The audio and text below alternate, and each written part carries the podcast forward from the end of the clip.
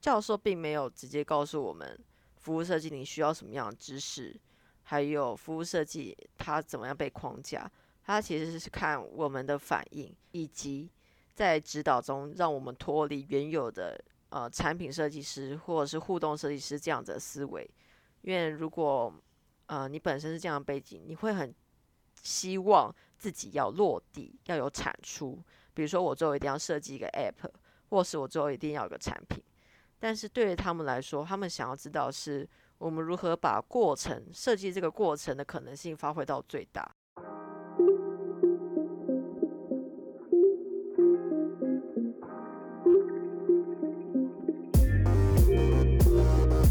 欢迎收听我是祝英台，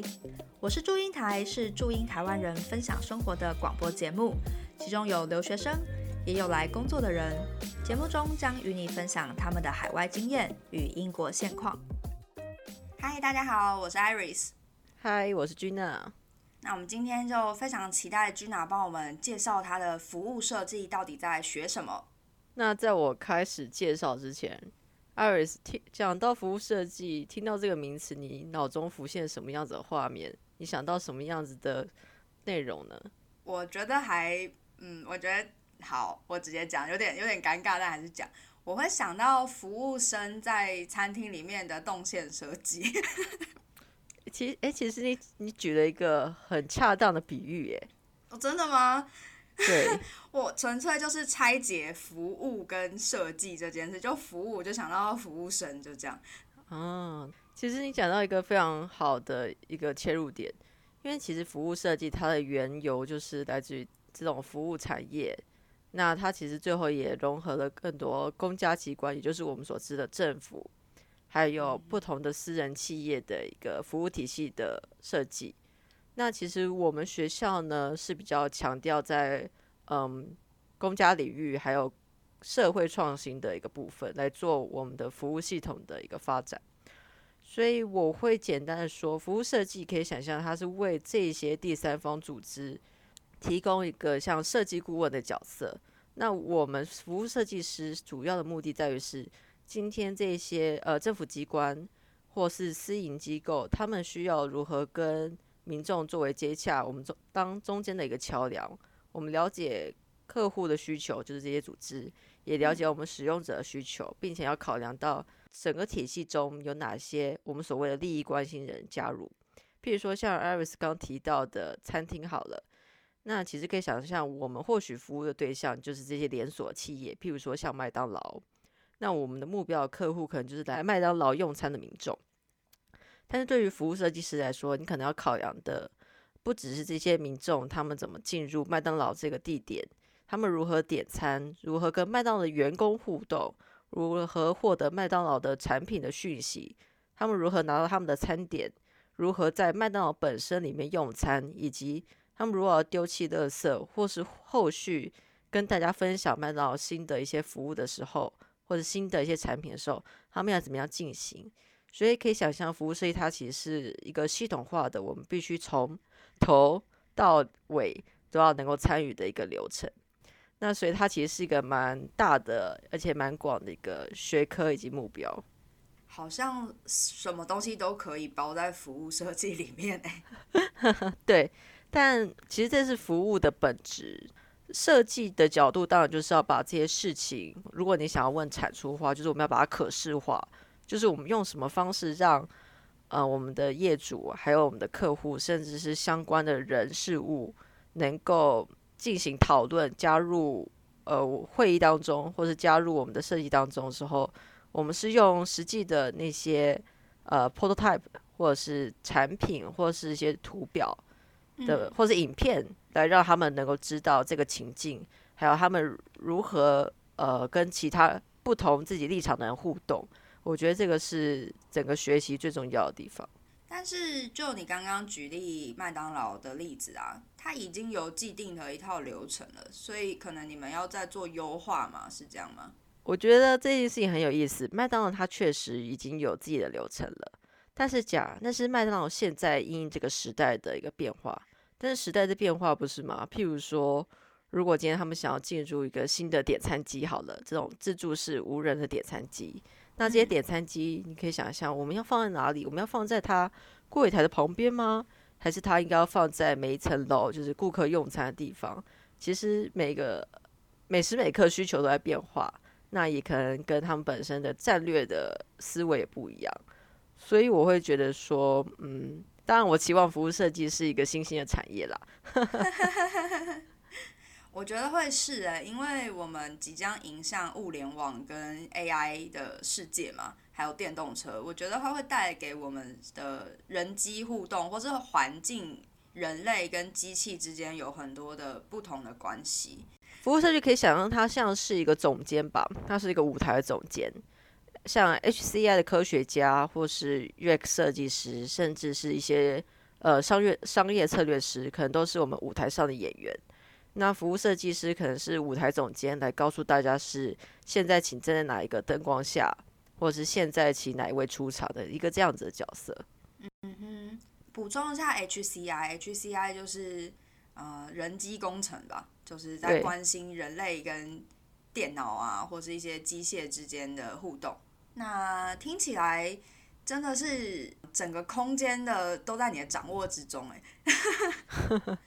对，可是。我觉得服务设计以及我们系所一直在强调，在于是它是一个 team work，就是你是团队中的一份子。我觉得它跟传统的设计思维不太一样，是我接受传统的设计教育，比较像设计师就是一个 super star，要展现你自己的魅力，这个人的品牌能力，然后你必须让人家记住你，而且你是独特的。但是服务设计比较像是今天你会是团队中的呃粘合剂。是一个接洽的人，所以你其实有没有个人强大的魅力，其实并不是你的重点，反而是如果你帮助别人变得更好的人，或者是可以连接每个人的需求以及他们的呃缺少部分，可以透过你像拼图一样把它们拼起来。嗯，就从主力输出变成 support 这样。我觉得你都可以用一些很棒的譬喻，把我想要表达的事情给做起来，说不定你也可以成为服务设计师。那我的那个旗下人都很宅，才有办法听懂我的比喻，不然他们就问号这样子。那我记得君娜之前提过，你是算学设计、工业设计出身，然后后来是做 UI U 叉，那你怎么会走到服务设计这个路？嗯，我会觉得我这个路其实是很标配。我为什么说？对，我是本人读工业产品设计的。那工业产品设计，你可以想象它比较偏向。制成或是做三 D 建模的那种家电，或是三 C 产品这种传统的工业产品，那 UI UX 它比较偏向是人如何跟这些资讯做互动。那通常其实以台湾来说，还是比较偏向做手机界面或是网页。可是其实 UX 它应该是更偏向呃人跟这个产品，这个产品不论实体或虚拟，他们怎么样去做接洽。那怎么样做互动，而不单纯只是，呃，做 A P P 上的优化，或是操作上的易用性？那服务设计它等于是从我们从传统传统设计有点像是点，U X 有点像点对点，服务设计就你可以想到它是把点线都连成变成一个面，就是你要考量不同的点以及它之间的连接的关系。所以我发现我很多同学其实也是遵循这样子的路线，比如说他本身之前是读工业设计的。他转成 UX，然后想来读服务设计，或是他本身是工业设计师，那想要来学服务设计。但是我觉得我在台湾好像比较少听到服务设计这个概念。那你是当初就知道自己呃要走这个标配路线吗？当然，我一开始就只是想要成为就是工业产品设计师，譬如说了解材质啊、色彩等等。但在学校的时候，我就发现，其实我对心理学方面比较有兴趣。当时有小哥要去读心理学，除了心理学的话，我对于跟人的谈话啊，还有他们的一些反应以及资讯的处理，都还蛮算人类学那方都有浓厚的兴趣。所以我不由自主的在学校的时候，比起去三 D 建模，还是更喜欢跟使用者互动，然后知道他们怎么样做改善。我就被老师说我都是就是讲太多说太多但做太少的那种人。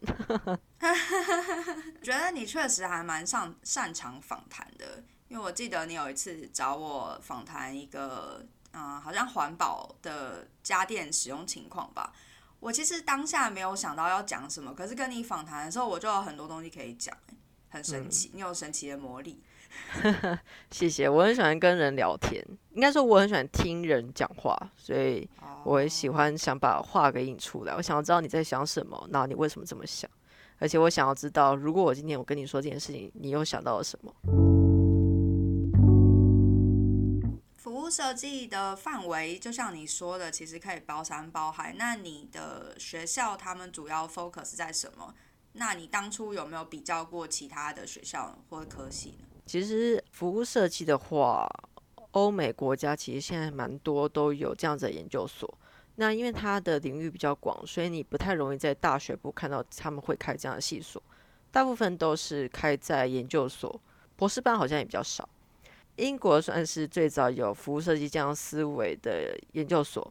嗯，所以我当时加上我自己本身喜欢伦敦嘛，所以我当然还是以英国学校去思考。那最有名的应该是大家都所熟知的 RCA，它就是呃皇家艺术学院，它的服务设计也是蛮知名的。那在排名来说的话，再是我们学校伦敦艺术大学的服务设计。那我当时有考量到，是我有些朋友在意大利的米兰理工读服务与产品系统流程设计。嗯哼。那意大利有另外一所学校，呃，Domos 也有服务设计，还有一些其他学校，他们或多或少，呃，都有服务设计，或者是在类似 U 叉的系所底下挂服务设计的领域。我当时考量的学校，当一方面是排名，那也考量到学校本身它的课程规划会是什么。以我们学校为例的话，我们学校比较强调是政府机关还有公领域的部分，那就会变成是我们的专案主要都是跟呃政府的机构做合作。比如说，我现在都是跟这里当地的市政府做他们的专案，那可能牵涉领域就会是。呃，比如说像弱势家庭这些福利机构的系统，怎么样去做呃设计，或者是他们现在出了什么问题？那这是我们学校会发展的方向。呃，RC 的话，我知道他们他们是两年制的学校，所以课程可能会更细致一点，会更包山包含，比如包含呃第三方的商业组织，就是我们比较想象的商业行为。那也有这种公家机关的合作，然后可能也有新创。因为我我有注意到他们有分三个组别，所以会有新创。那米兰理工的话，我从我朋友中了解，他们比较偏向是以呃较为传统的工业产品的思维，然后在课程中带给学生 UX 的知识之外，呃，再把它扩展成系统面的方向。因为我听起来意大利的方式，这个两年的课程，它其实有点像是。呃，意大利本科的三年大学毕业之后呢，连续上研究所，所以他们的前半年有一点像是呃延续大学的的教学，只是补足相关的知识的部分。所以我觉得他们那所学校也蛮适合，就是从未接触这个领域的人去做学习。但因为我本身已经有 UX 设计的工作经验，我就不想要花时间在。呃，纯粹的学术的知识上去做累积，尤其我自己认为这些呃知识性的东西可以靠自己去做补足，或者是它一直在变走做变动。嗯嗯。那我还是觉得设计是应用科学，所以我觉得对我来说时间成本太太高了，所以我还是比较倾向像我们学校可能一年半就可以完成我们的学位。那 RCA 当时我没有考量的原因在于是。嗯，我觉得从我身边人来说，都得到一些负评。那我觉得可能是对，就是当然一方面，他们现在是排行世界第一的名校嘛，就是 QX 的 Number One。嗯，那加上他们的学费其实真的蛮高的，就是一年接近三万英镑，是我现几乎是我现在的学费的两倍。那，嗯。当然，他都是跟很优秀的机构还有教授做合作，所以我觉得，如果是能力非常棒的人，其实是很适合去挑战自己的。只是我，我跟学姐还有一些学长聊到课程，我会觉得他们更偏向是，他们还是很强调学生要足够的个人魅力以及思维去看透这个系统。他们还是走一个呃，希望学生可以做自由品牌，跟 start up 的一个方式。那，呃，我我觉得，当然我是心生向往的这种这种活动的模式。但我自己的大学部，我自己在台湾读的大学本身走的风格，我觉得就蛮相像的。所以当我去听完之后，我真的觉得 RCA 就是呃英国版实践。那我自己是认为我在大学经过训练，其实对我的呃心灵上有一些沉重的负担，所以我还是比较倾向。就是到一个友善的环境去做我自己的研究，这样子。哇，那你选学校的时候，其实比较的很细致，因为包含它的那种核心精神的氛围，你都有去感觉到。那那课程方面，到底呃，你的学校如何落地的去安排这些课程，让你拥有这些技能？好，其实我觉得我们的系所。嗯，我们现在进行的是第二个学期，我们总共有四个学期。那第一个学期比较偏向是用一些比较小的题目，让大家了解服务设计可能是什么。教授并没有直接告诉我们服务设计你需要什么样的知识，还有服务设计它怎么样被框架。他其实是看我们的反应，以及在指导中让我们脱离原有的呃产品设计师或者是互动设计师这样子的思维。因为如果呃你本身是这样背景，你会很希望自己要落地，要有产出。比如说我最后一定要设计一个 app，或是我最后一定要有个产品。但是对于他们来说，他们想要知道是我们如何把过程设计这个过程的可能性发挥到最大，反而不是要花时间去如何设计那些 wireframe 或是一些界面的互动这样子。这个对台湾学生来讲应该是很大的冲击吧，因为我们就是要看到作品啊，你东西要出来啊。对，那其实这个是第一学期我受到的主要的学科上的训练。那第二个学期的话，我们就要开始探索所谓的系统。所以像我第二个学期，我们接触的是在地的一个我们称之为 Early Help，它是政府提供一个早期协助这些弱势家庭的。呃，系统的一些单位，它会有针对一些特定的族群，它可能有潜在的呃成为弱势家庭的因子，所以如何在早期时候提供及时的协助，就会成为这些公家机关想要着力的目标。那等于是今天政府提供了相当多的服务以及组织，因为这些组织可能包含政府本身成立的，或是私人企业的，或者是一些呃 NGO 的组织。那这些组织怎么之间如何资讯的串联，或是跟这些我们的受众能够有接触，就会变是整个服务系统的一个脉络。那接下来第三个学期的话，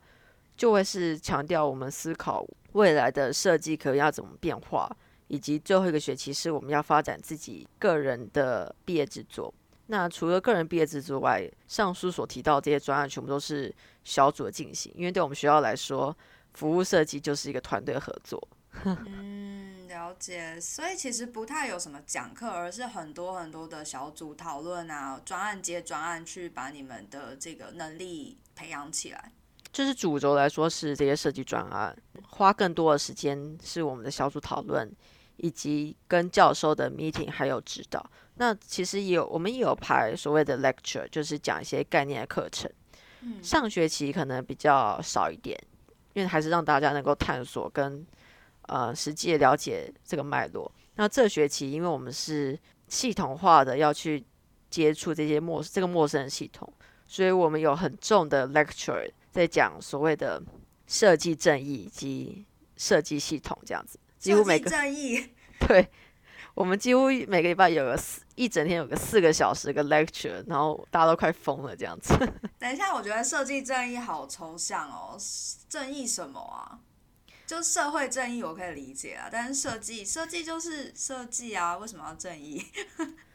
我觉得这件事情很有意思的是，我跟讲师我们有私下聊这件事情。我们系所非常棒的一点是，教授、讲师跟学生的互动还蛮密切的。他们会很希望就是可以跟学生多互动，所以你即使没有跟他们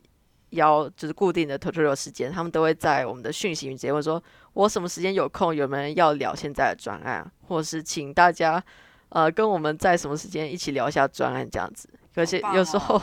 他们甚至还在周末的时候要提出这个要求，这样子大家都不是不休息，哦 大家都不休息。那我这个讲师他更棒的一点是，他自己用自己的时间跟每个人约两个小时的谈自己学业上遇到的问题，还有想要聊的东西。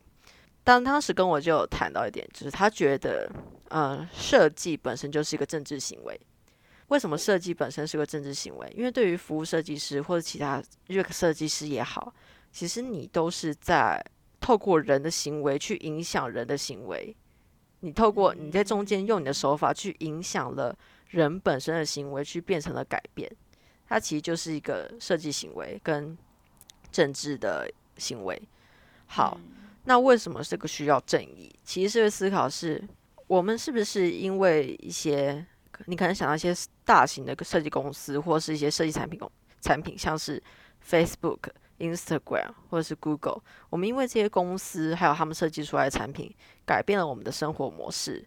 我们是不是变得更成瘾，还是把自己变得更好？所以其实对于设计师，其实在欧美他们现在就在探讨是我们这些设计的准则，它是否要出于我们的商业利益去做这些规划，还是你应该要考量到人本的一些关怀，或者是对于人他生活性格或者是心理及精神层面方面造成的影响。所以会说为什么要有设计争议，就是。嗯，如果今天提到力量，你会想到什么？我们大家都会想到是影响力。那其实设计就是透过你的手法去影响别人。那你如何遵循一个可能一个整个社会体制下认同的一个正义或道德的标准去做你的产品，而不是会让人就是进入成瘾啊，人跟人之间的恶性循环这件事情。所以他需要有道德与正义的思维在这个背后。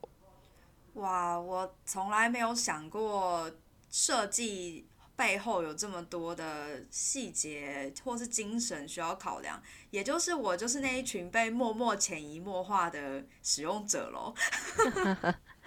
我想到一个很不错的例子，是我们讲师有提到，啊、有一本书，那书名我有点，嗯、现在有点不太记得了，但是他其实也在探讨这是个 wrong wrong design。他提到是今天，譬如说，呃，你设计一个智慧的智慧助理好了，今天如果你问设智慧助理，比如说，呃，我要如何去超市，设计助理可能跟你说，啊，超市几点开门，然后几你什么时候可以去？那如果你跟设计助理说，我想要买一把枪，那如果在美国枪是合法的，设计助理就跟你说，距离你家五十公尺内有一有一家就是枪店，它正在呃营业。那其实就那可是为什么人会想要一把枪呢？因为他需要，他可能做出伤害别人或伤害自己的行为。但是如果今天如果是我跟你问你，你知道哪里可以买把枪吧？你一定会觉得说，为什么我要问这个行为？你想要做什么？你会有所疑虑。但是机器不会啊，机器或是我们提供这些服务，他们不会啊，他们只会把你想要的资讯就是给你。所以我们会发现，那可能自杀的人频率升高了，或者是这些资讯变得更容易取得了，没有管制的时候，那它可能会造成什么样的影响？气氛变得有点沉重，这不是我的本意。其实其实其实 AI，因为我是学电脑科学嘛，所以其实 AI 的领域也有在讨论这件事情。我们也有一个课程，就特别在没有那么四个小时那么重啊，就在讲那个电脑科学的伦理之类的。我觉得科技或是设计这种有推出新产品的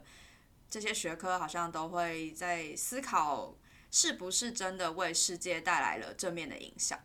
那甚至 AI 的判断是不是延伸了白人男性的判断？因为工程师都是白人男性，像这个东西也有在被讨论。对，我觉得这件事情是很有啊、很有意思的，就是大家愿意可以有开放的心去思考这一些啊、背后的影响力。像我之前看了一本书，它叫做《上瘾》，呃，推荐就是观众如果是对 UX 或产品设计有兴趣，它是一本很好的入门读物。它其实称之为上瘾，就是告诉你人是如何可以被设计成对于你的产品感到吸引力，然后被粘着。我们都会知道，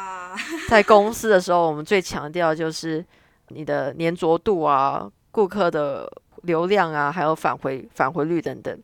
设计的手法告诉你如何让你的用户无法离开你的产品。其实听起来蛮危险的哦，但是我读的津津有味，你就会知道，其实人类的行为模式是很好被预判的。那就是除了这些安排啊、课程啊之外，学校还有什么样资源给到你们吗？我们学校伦敦艺术大学，它本身是由不同学院组成的。像我的系所是架构在学院底下，是伦敦传播学院 （LCC）。那像我们传播学院，它的前身是可能是印刷跟数位媒体，所以嗯，就有一些比较好的印刷室跟 Computer Lab。但当然，因为疫情的关系，所以实际的工作场域在这一个学期，因为伦敦疫情加重了。这个学期都通常 就是呈现一个关闭的状态，当然我也没时间用，所以我就没有觉得特别遗憾。但我觉得学校提供蛮好的资源，是在一些以我来说，在学术写作上给我很大的帮助，因为我们每个月都可以 booking 一些单位的论文指导，或者是一些课业的指导，还有创意写作的指导这样子。那我想每个大学应该都有这样子的单位。只是我这这种模式是我在台湾大学时候没有接触过的，所以对我来说都还蛮新鲜，而且对我的帮助也蛮大。因为毕竟我不是母语人士，还是需要很大的呃写作方面的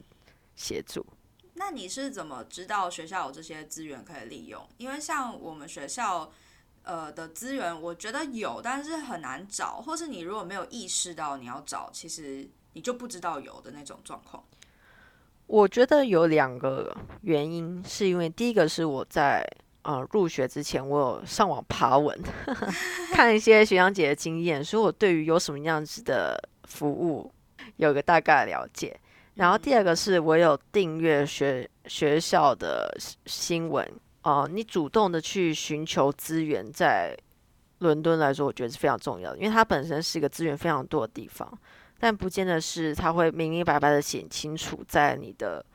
呃，比如说细所的简章里面啊，或什么，因为它的资源太多了，所以更不可能会有人把所有事情都整理好给你。那透过一些关键字，或者常常逛一些逛我们学校的官网，比如说看他们有个活动的分类，点进去看，就会发现每个月都有很多事情正在发生，这样子。嗯，积极主动的去争取资源是很重要的。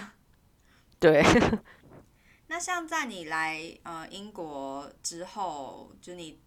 呃经历这些，对你自己有什么样子的影响吗？我觉得最影响最大的是，嗯，其实真的是我们我们系上这个风气，就是，呃，我我觉得我们系上真的很强调所谓的政治正确以及人本关怀这件事情。就是，当然，我觉得也不知道是不是疫情期间让大家的那种关怀的心更紧密一点。就是大家都蛮温暖的，去关注你的身心状况。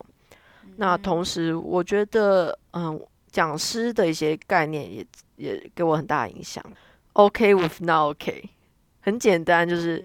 但是我觉得这件事情是很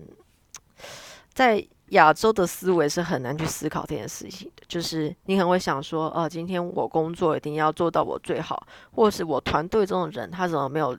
尽他的力去。处理他分内应该完成的责任，嗯，但是 OK 那 OK 就是你要接受，其实大家都是只是人类的事情。那同时，呃，作为一个呃领导领导人，应该是你要怎么样帮助别人，人达到他更好的方，达到他让他变更好。我觉得这件事情是我之前没有想过的，因为对于之前我来说，比较像是我都做好我自己分内的事，你怎么可以不把你的事情做好？我在这个过程中也想到，我之前我的前主管有提到一件事情，就是你知道短板效应嘛？一个团队它的好，它的好不是看，嗯，那个木桶里的板子有多高，而是那个木桶最短的那个板是多短。哦，嗯，很有智慧的一句话，有点悬啊，但其实，哎，我想有过工作经验的人应该都可以了解。因为最短的那个板就会让水流出去啊，你不管其他板子再长都没有用，因为短板就会把那个水流出去。对，那第二句就是 comfortable with uncomfortable，其实也跟刚刚上一句有点相像，就是要学着适应这种不安全感或是呃不确定性还有不舒服感，因为其实我们帮他们疫情背书吗？有可能，但我自己觉得这件事对我人生蛮受用的事情，就是我还是喜欢什么事情都在掌控之中。嗯，但其实嗯，什么都在掌控之中，你就会受限，受限你自己这样子。我也蛮有心有戚戚焉的，因为我也是属于喜欢掌控所有细节的人，就是我会把我去自助旅行的时候，我会细到大概小时跟交通工具全部用 Excel 列出来的那种状态。哎，我们可以一起去旅游，你跟我同一种类型的人，好棒哦！然后就不太能接受变化，当有变化来的时候，会心理压力很大，就会觉得说我明明就想了一千种解决方式，为什么没有想到这个 case？这样子，对。但是来这边之后，真的有，我觉得可能环境跟疫情也受到影，也有影响啦。就是真的好像变得比较 flexible，变得比较有弹性，或是我觉得某种层次上是你相信自己真的有能力去处理你不知道的状况，这才是人生。因为永远都有不知道的状况会出现。对。但重点是面对这些不清楚的状况的时候，你是否可以做应对，还有可以接受它，而不是啊，我没有想过要变这样啊，怎么可以这样子？我我完完全可以理解你的感受。对，那我我印象很深的是，我在入学之前跟一位学长举行测试，测试结束后，我有问学长说：“哎，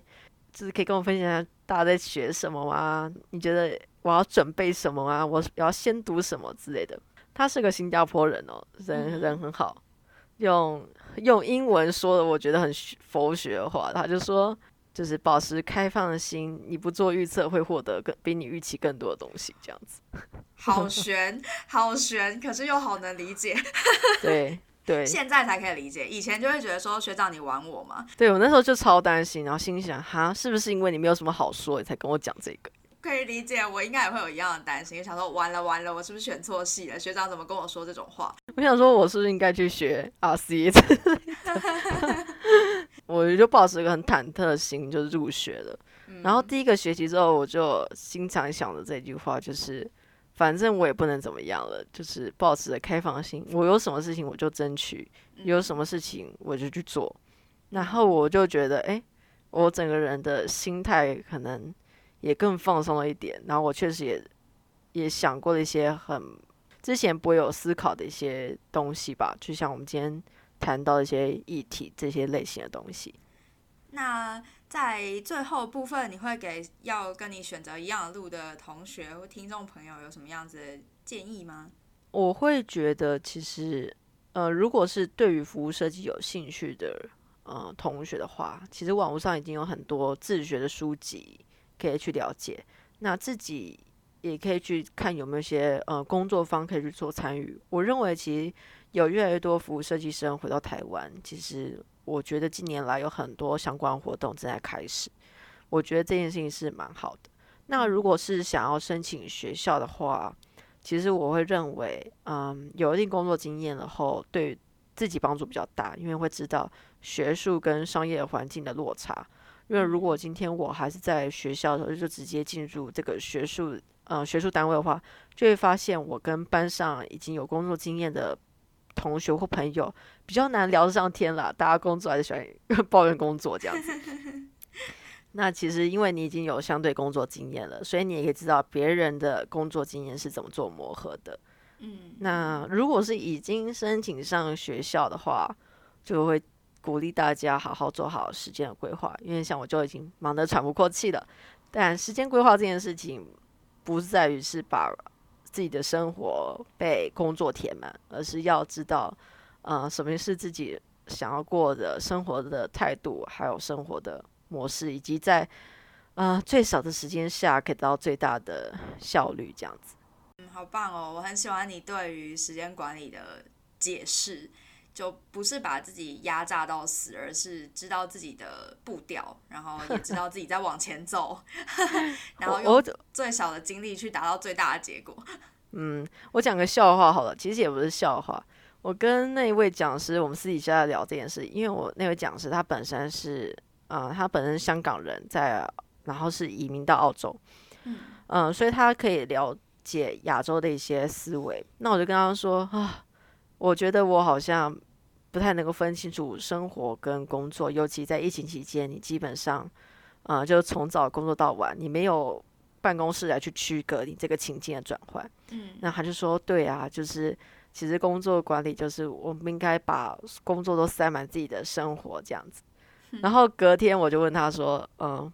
就是我们就私底下就聊说啊，我最近看了什么冥想活动啊，啊，有什么达赖喇嘛的快乐指导很棒啊等等。然后接下来我隔天问他说，哎，请问我们最近比赛呃要交 proposal，请问你可以给我们指导吗？然后他就说好，请问星期六下午四点可以吗？因为星期六我已经有另外两组要做安排指导。我说哦，大家都不休，没有周末的这样。真的耶！而且你们前一天才在谈冥想，然后就隔一天就说，那我们礼拜六下午来讨论一下工作吧，真的是蛮好笑的。就是嗯，礼拜六的话已经每个人一个小时了，然后中间间隔十五分钟讨论下一组，我现在太拼了，太拼了，太拼。对，我们都期望有个更美好的自己可以达到这样子，但是现实中还是会有点落差。会的啦，还是在往那个方向走。没错。好啊，那我们今天的节目就大概到这边。你还有什么部分想要补充的吗？我最近在写密点，就是我想要把每个学期的一些感想分享给大家。因为我认为，嗯，我虽然有研究一下服，上网研究一下一些台湾的学生的分享，但是我觉得服务设计在这一块领域其实不多，而且大家所分享的都是，比如说已经毕业后在一篇回顾文。但我觉得看回顾文来说，呃，很多东西在过程中其实会被流失掉，因为时间有点久了嘛。所以我是希望在每个学期结束后，我自己可以做一篇 medium 记录，呃，在过程中也可以让我自己明白是到底获得什么，有一个消化机会。同时，如果对于有些想要了解这方面的朋友或同学，他们也可以透过我的文章了解更多。嗯，我觉得一定会很有帮助，因为我那时候找科系的时候也很希望学长姐分享他课程中间发生的事情，但真的蛮少这种资源，因为大家太忙了嘛，可以对，真的可以理解。那希望君娜在忙碌之余可以有时间持续更新，我们会把那个你的 medium 放在资讯栏，大家可以再去资讯栏点。那今天就到这边，谢谢大家，拜拜，拜拜。